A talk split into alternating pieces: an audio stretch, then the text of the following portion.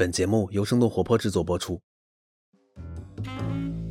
那在节目开始之前，想先和大家用快问快答的方式来介绍一下我们的新节目《生动早咖啡》。那我们有请早咖啡的主播梦一。Hello，梦一。Hello，戴安。生动早咖啡是一个什么样的节目呢？这是一档适合你早上来听的节目，只有十五分钟，但是却有商业科技的清解读，所以可以用最短的时间了解这个商业变化世界。那下一个问题就是，那和科技早知道有什么不一样？啊、这是一个快问快答是吗？对，是的，所以得很快，要很快的说。是的首先就是时间很短啊，十五分钟，嗯这和我们其他的长节目就不太一样。另外呢，就是我们不会有太多的信息轰炸，我们只会精挑细选几条最重要、年轻人最关注的几条商业科技动态进行轻微的解读，让大家就可以在忙碌的时候，也可以用短时间获得关键的信息了。嗯，所以是说我们可以早知道是信息轰炸吗？这句删掉。那最近做的印象最深的一期节目是什么？其实说实话，我印象最深的是教培行业政策的影响的这个节目。其实说实话，它和我们的商业科技的这样的一个范畴，稍稍的是有一些些不太一样，但是它确实是影响很大。所以当时的这一期节目的关注度也是非常的高，而且我们也一直在持续的关注这个行业所带来的一些变化和影响。嗯，那最后一个问题就是找咖啡团队合作当中发生的最搞笑的一件事情是什么？我们中午吃饭的时候是一个很需要大家来商量，就是我们吃饭的时间就是会比较的紧张，然后大家都会希望在最短的时间里头吃完，因为我们团队的合作在一天的时间里头，时间是我们最宝贵的，我们想要的就是能够最快的时间，呃，就好像我们节目一样，最快的时间给出最高效的东西，所以我们经常会为吃什么而烦恼吧，可能不仅仅是我们 不能纠结太久。对，不敢纠结太久。好的，好的，那谢谢梦怡，也期待大家去各个平台订阅我们的生动早咖啡，支持我们的新节目啦。谢谢 Diane，谢谢大家。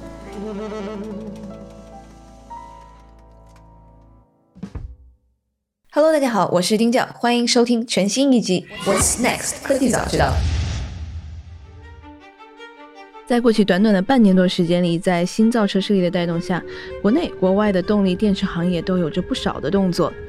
那海外多家电池企业通过 SPAC 上市，国内几家的主要锂电池上市公司也分别公布了增资方案进行扩产。宁德时代也刚刚发布了下一代钠离子的电池方案。科瑞士 Clarios 最近宣布了十八亿美元的 IPO，估值约为两百亿美元，那可能是今年规模最大的汽车类股票上市交易之一。但是因为最近二级市场的不稳定，暂且推迟了上市。那么今天我想请专业的人士来帮我们分析一下动力电池的这个赛道有什么样的前沿技术，我们什么时候能够用上新的固态电池，它的研发难度在哪里，我们需要怎么样看待电车的安全性。那今天邀请到的嘉宾是李永王，他有十七年的电池开发相关从业经验，他现在是 Automat 的首席执行官。Automat 是一家在硅谷从事电池开发的创业公司。Hello，李勇，那帮我们介绍一下最近有哪一些电池公司上市了，然后他们在开发什么方面的电池产品呢？哎，你好，丁教，呃，很高兴有这个机会。接着刚才丁教说到的这个电池公司的上市的热潮，那么从我们这边了解的情况，想提四家这样的公司。那么第一家是在美国这边的 QuantumScape，那么他们是去年八月份上市，那现在他们的市值是九十五亿美元。那么他们主要致力于下一代全固态锂电池的生产和开发。他们的计划是在二零二七年有一个规模化的量产。我们看现在披露出来的数字是四十六 G 瓦时的这样一个产能，那么也是在呃美国这个电池公司上市的一个排头兵。那么在之后呢，呃，今年一月份，另外一家这个硅谷的电池公司 Innovex 呃上市，那么他们现在的市值是二十四亿美元。那么他们主要是做新型的锂离子电池里边用到的硅负极。那么第一个应用的场景是便携式设备这种三 C 的产品。那么听说他们也有一个比较大的这种消费类电子产品的客户。那么当然，他们后续的产品也会到电动汽车这个动力电池上的应用。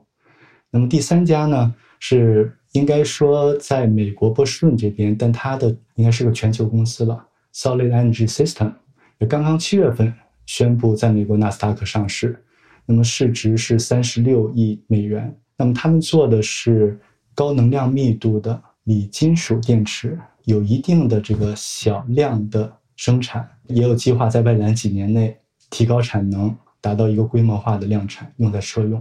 那么最后一家公司，我想提及的，在美国这边的 Solid Power 也是刚刚宣布上市，十二亿美元的市值。那么他们也是做固态电池，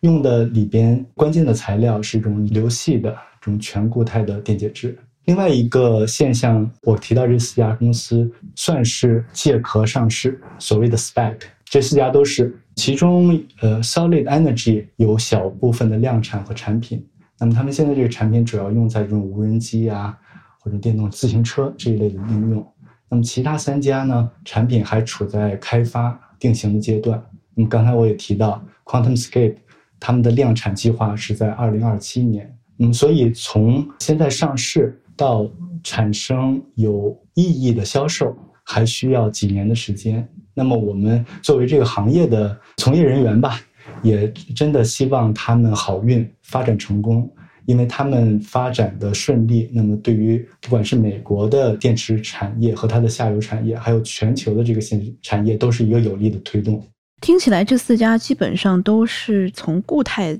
这个锂电池的角度在做研发的，是吗？嗯，不完全是。嗯，其中 QuantumScape 和 Solid Power 他们是做固态电池。那么固态电池的主要优势，从我这个角度来说，主要是两点，一个是高能量密度，另外一个是比较好的安全性。那么另外一家公司 Solid Energy System，他们也是做这种高能量密度的电池。但是它们里边用到的这个关键的电解质的这一部分是个液态的，所以不能叫做固态电池。但是它们仍然可以实现固态电池所拥有的高能量密度的这个优势。嗯，那么最后一家 Innovex，它是一个传统的锂离子电池的公司，但是因为他们用到了一个新型的硅负极的材料，也让他们这种锂离子电池优于现在的传统的锂离子电池的产品。所以，我们刚刚讲，如果这些新的，它不管是新的材料或者新的一个这个技术，然后它比现在我们市场上有的这些大概能够可能效果提高百分之多少？这个有没有一个大概的一个估计？我们还是回到能量密度这一块，因为能量密度现在是电池行业关注的一个重要指标。呃，为什么这个重要？嗯，主要它影响到电动汽车的续航里程。嗯，那么同时也跟这个电池里面的造价。紧密相关。那么，像呃 i n n o v a x 用这种传统的锂离子电池的技术，但是更新的硅负极的产品，那么对能量密度提高应该在百分之十左右。这个全固态电池，QuantumScape、Solid Power，他们有望提高能量密度在百分之五十，甚至到百分之七十。嗯，那还是挺大的一个这个跃进的这样的一个效果。是的，嗯，那么现在市面上的这个能量密度大概在三百瓦时每千克，呃，包括应该是呃各国啊，现在目标提五百瓦时每千克，那么这样的一个能量密度在固态电池里边是可以达到的。那当然现在还没有真正的产品出来，刚才提到了，应该还有几年的这个开发时间。当然，这个锂金属的负极用液态的电解质，也有望能够达到这样的高能量密度。那固态电池实际上，如果我们说这个，我们看这个电池里边是三个关键的部件：正极、负极和中间的电解质。那么所谓的固态电池呢，指的是里边电解质的这一部分，或者是这种全固态的聚合物电解质，或者是陶瓷级的电解质。那么这样整个电池里边没有任何液态的成分。那么传统的锂离子电池呢，正极和负极。也都是固态的，但是中间的这个电解质是一个液态电解质，有机溶剂。那么，所以它不能管它叫一个固态电池。嗯，那为什么固态电池会实现高能量密度？那是因为在固态电池里边，它允许使用高能量密度的电极材料。嗯，比如说锂金属电极就是其中的一个电极。但是为了让这个锂金属电极能够用到电池里边，固态电池。是一个技术方案，但是还有其他的技术方案，比如说 Solid Energy System 用到的液态电解质也是一个技术方案，他们是殊途同归的。那我们其实要看到一个它是能量密度，一个是它的安全性，对吧？所以现在说好像固态电池它的安全性更高一点，因为整个这个电池包可能在不管是汽车啊，还是可能电动自行车，它在遇到碰撞之后，它可能没有那么容易爆炸，或者是它不会爆炸。所以这个应该是现在大家主要考虑的一个方向。然后亦或是这个可能大家在充电的过程当中，它的效率更高。所以这几个方向其实大家都是一致的，对吗？啊，可以这么说，因为固态电池里边它不存在一种可燃或者爆炸的材料成分，所以它这个潜在的安全性要比现在用的这种传统的锂离子电池要好得多。效率这一方面，嗯，我想它从材料这个基础的角度来讲，可能并不存在于理论上的这种优势，嗯，但是因为从另一个方面来说，固态电池。我们想陶瓷这种东西非常耐用，不会老化，嗯，所以从电池的耐用性和持久性来说，这也是固态电池的一个优势。当然，它的这个问题也比较明显。对，因为我看其实也就是在前天吧，还是昨天，未来有一个汽车，然后撞到一个隔离带上面，然后它就起火了。但是最后调查的结果是，其实电池没有爆炸，没有起火，可能是别的原因。然后这个其实是引起了很多大家的这个争论，说这个好像不太可能，大家不是很相信最后的这个调查结果，说电池怎么会？不爆炸呢？因为我看其实，呃，未来还是都是用的是宁德时代的这样的一个解决方案。我不知道现在国内的主要的几个这个厂商，包括我们刚刚讲的这个未来，它主要是一个什么样的一个电池的方向？现在电动汽车里边用到的，应该说百分之九十九以上吧，嗯，是传统的锂离子电池。那锂离子电池里边有两个技术流派，一个是基于磷酸铁锂。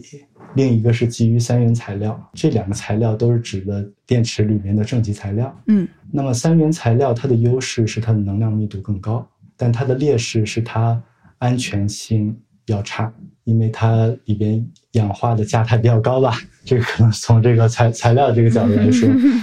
比较专业的。但是 呃，对，所以从技术流派来说是这两个技术流派。那么电池的确是电动汽车起火的一个主要的隐患和来源。里边一方面有可燃的这种液态电解质，另一方面这个电极也可以起到这个催化剂一个催化的效果。嗯，这个电池在应用到电动汽车里边。有比较全面和严格的安全测试，比如说针刺实验、高温实验这种挤压实验，对这个电池做各种的压力下的测试，看它的反应。那么也有一套完整的、严格的一个行业标准，比如说在一定的压力的情况下，呃，电池要不起火、不爆炸、不燃烧。所以从这个角度来说，电池的安全性有一定的保证。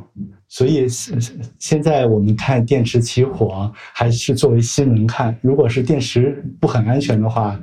那这个可能随时都会看到这个电池起火的事情，它可能也就不太不太会是新闻了。当然，这个这个说的可以比较过分。嗯，就还是少数的这样的一个案例。呃，是这样的。呃，但是呃，我想说的是，安全性有一定的保证，但是提高电池的安全性仍然是这个行业发展的一个重要的一个指标。因为现在好像大的方向其实基本上大家都在往固态电池的这方面在研发，是吗？因为它好像一个是成本稍微低一点，然后安全性也较高。然后其实我又看到，比如说是刚刚宁德时代它做的这个钠离子的电池，然后它从就选择了不同的这样的一种材料，然后再进行研发。然后很多人就说，那其实可能在电池行业，我们不一定是只是从物理的角度来想，更加基础的或者更加这个有效率的，可能我们需要从这个化学的角度来解决这个问题。我不知道你这块是怎么看的？传统的锂离子电池仍然是未来五年到十年的主流产品，动力电池的主流产品。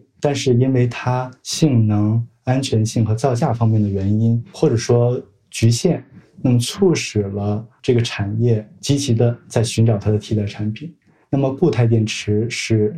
一种可能的替代产品，我们刚才也也说了很多了。那你提到的钠电池，包括一些铝电池啊，或者镁电池这些新型的化学类别的电池，嗯，也有很多的研究。从市场的推广的角度来说，尤其是动力电池，它有一系列的这个评估的步骤。所以回到我刚才的论点，我认为锂离子电池仍然是动力电池在五年到十年内主流产品，它的市场份额在百分之八十甚至百分之九十以上，这也是有一些市场调研的数据去支持的。那么长期来来说，包括刚才提到 QuantumScape 的预测。那么在五年之后，我们会见到一些全固态电池在动力电池市场里边的应用。那么接下来，呃，钠电池和其他的这些新型化学电池的话，嗯，我想他们嗯需要更长一段时间嗯进入市场。因为我看呢未来，它其实自己说是在二零二二年，它可能会就交付了这个固态电池，所以这个时间节点是比较正常的呢，可能还是比较激进的这样的一个目标。说实话，我对未来的这个消息不太熟悉。那么从我这边了解，可能是从一些其他公司的情况来说吧，包括美国一些情况，还有日本一些公司的情况。那么从他们的时间表来看，更多应该是在二零二五年及以后。所以，我们现在这个电池的这个研发，它的一个瓶颈是在哪里？我们需要这么多年，可能刚刚说的，我们是要经过，因为电池行业可能跟医疗行业一样，也是有什么这个中试啊，什么小批量啊、大批量，可能有很多的这样的一个流程，然后安全性的测试。所以，我们这个电池方面，这个现在最主要的瓶颈在哪儿？从技术上来说，你们电池的开发应该属于新型材料开发的这个范畴里面。那么，新型材料开发一个通病是可选的这种材料的数目太多。嗯，你比如说我们奥特曼在开发的这个电解质，那里边主要有三个主要的配方：锂盐、溶剂还有添加剂。那么我们想，如果每一种这个组分，我们有十个。不同的化学品来选择，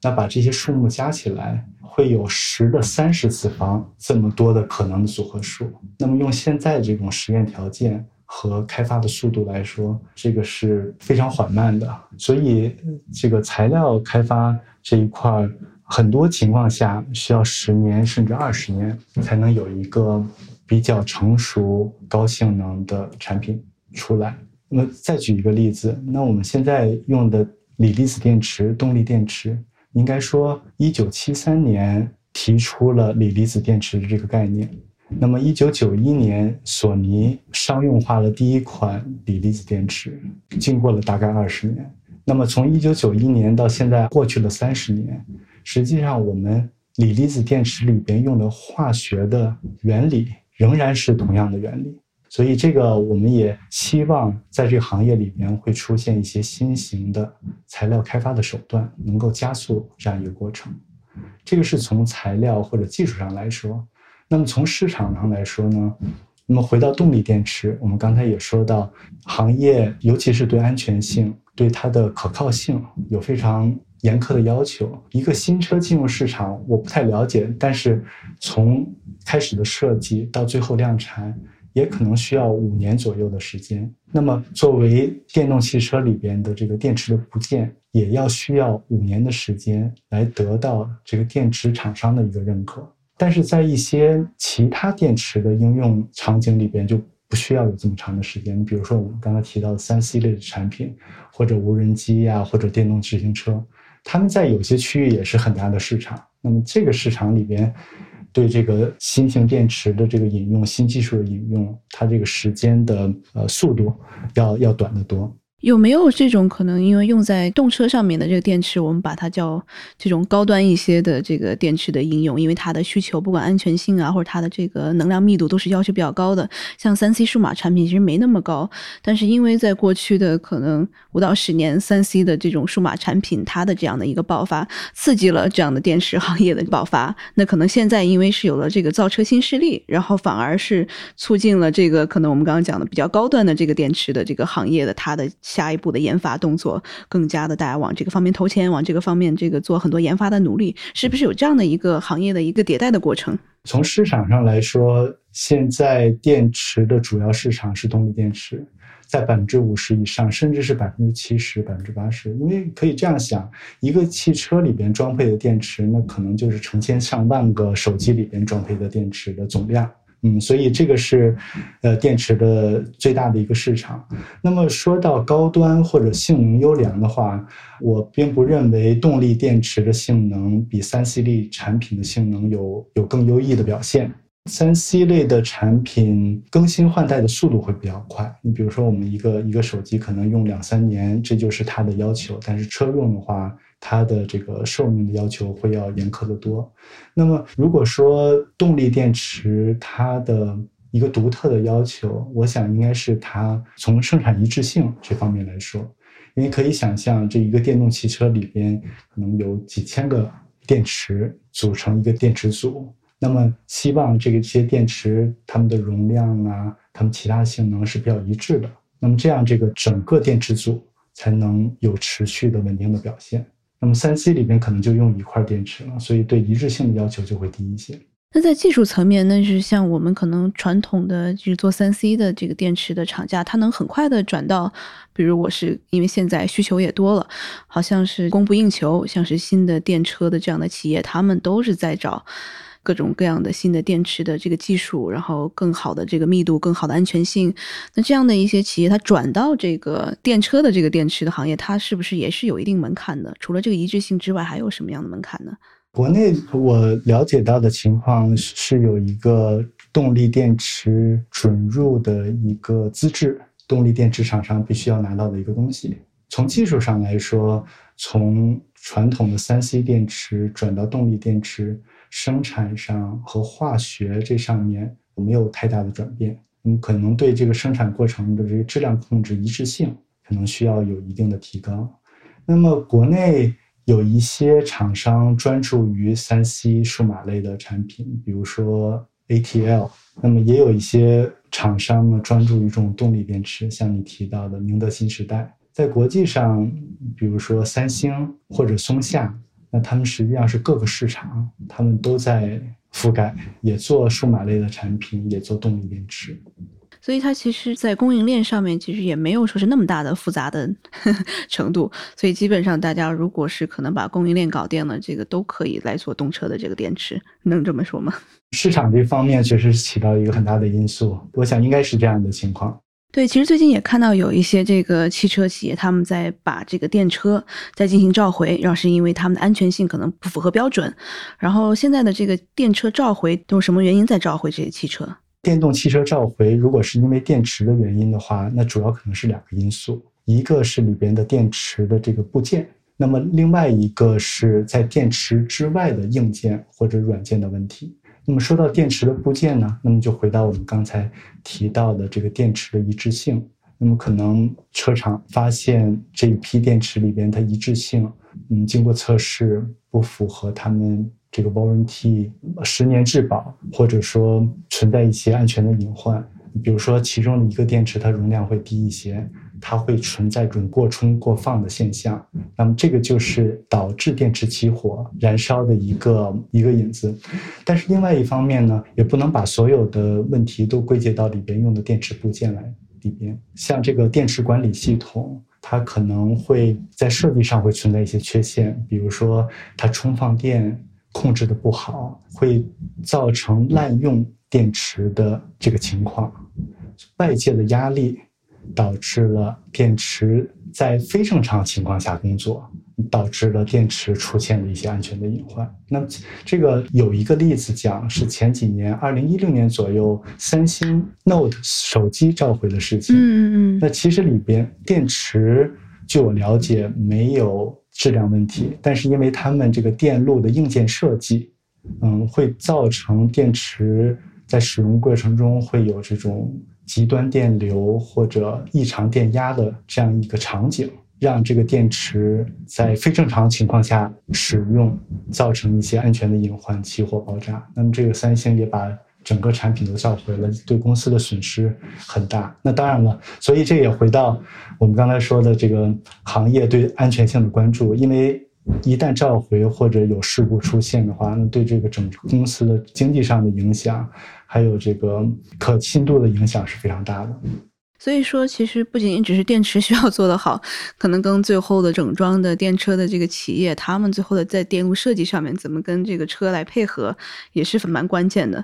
这个缺一步不可，要不然都很复杂，都很有危险。可以这么说，应该把它作为一个整体来看。那现在其实我刚刚又讲到，电池的供应量是不是能支撑得起现在快速增长的这个电车行业？因为发现好像今年上半年确实是蛮多的，国内的蛮多上市的这个企业，它是不断的在增资，然后不断的在可能建新的厂家。然后美国是也是这样子吗？对供应链应该是一个老话题了。那么从五年前甚至十年前，当时电动汽车刚刚起步的时候，我们就一直在谈电动车大规模应用之后，供应链是否能跟得上。那供应链实际上是有两个事儿，一个是原材料的储量是否足够，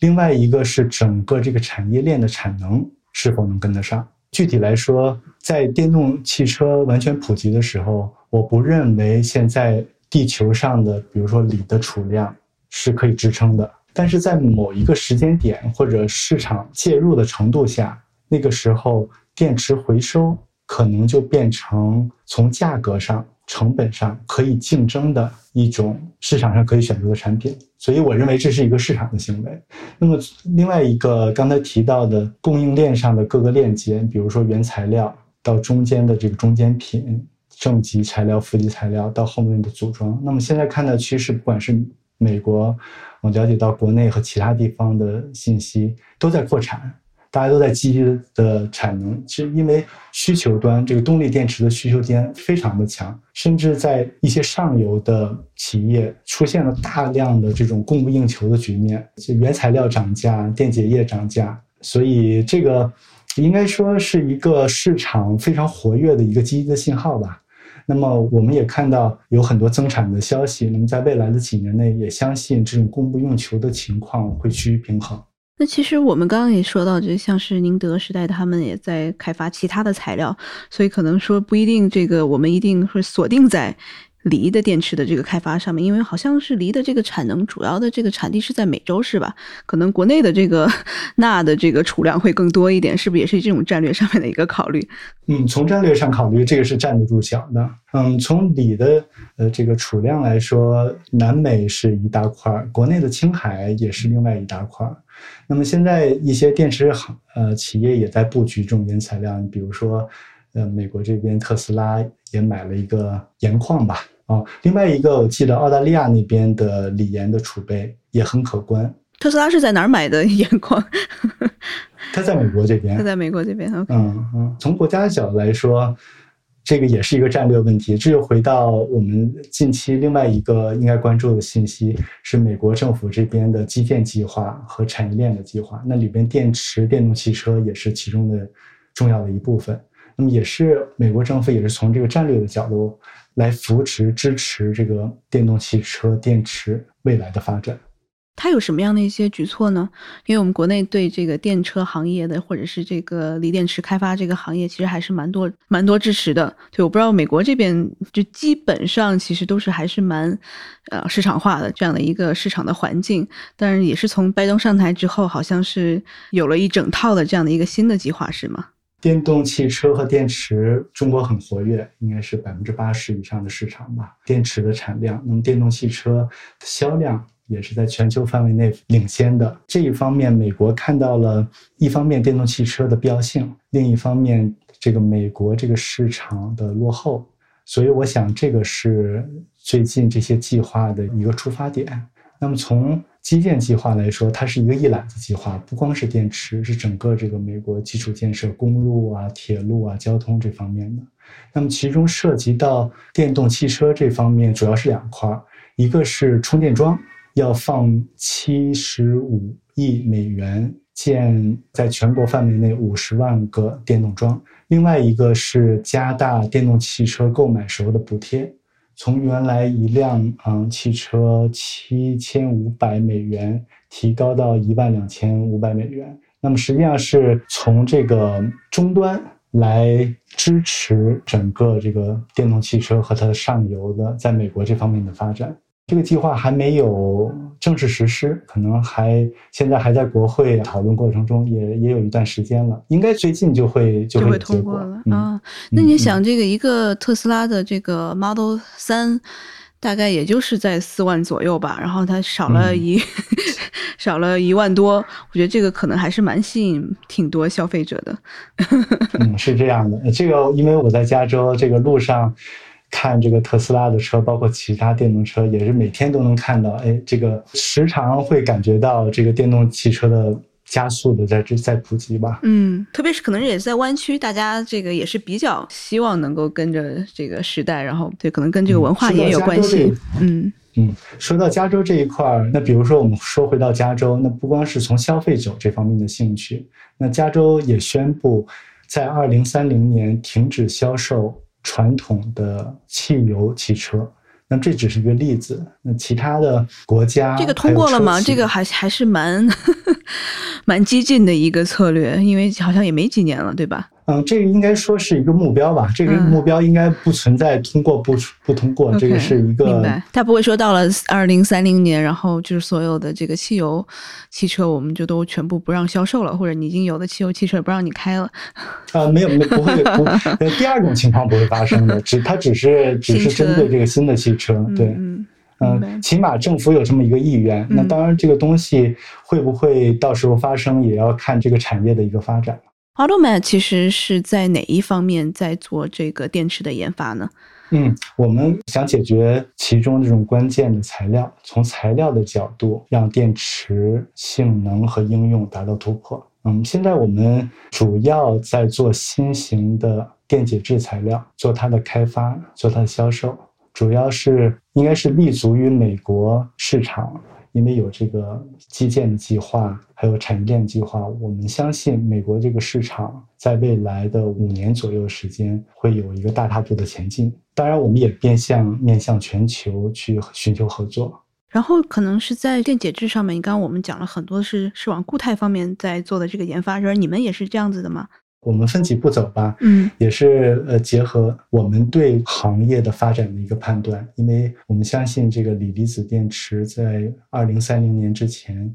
仍然是一个主流的方向，但是它有很多的机会可以提高它的能量密度、性能、安全性，降低它的成本。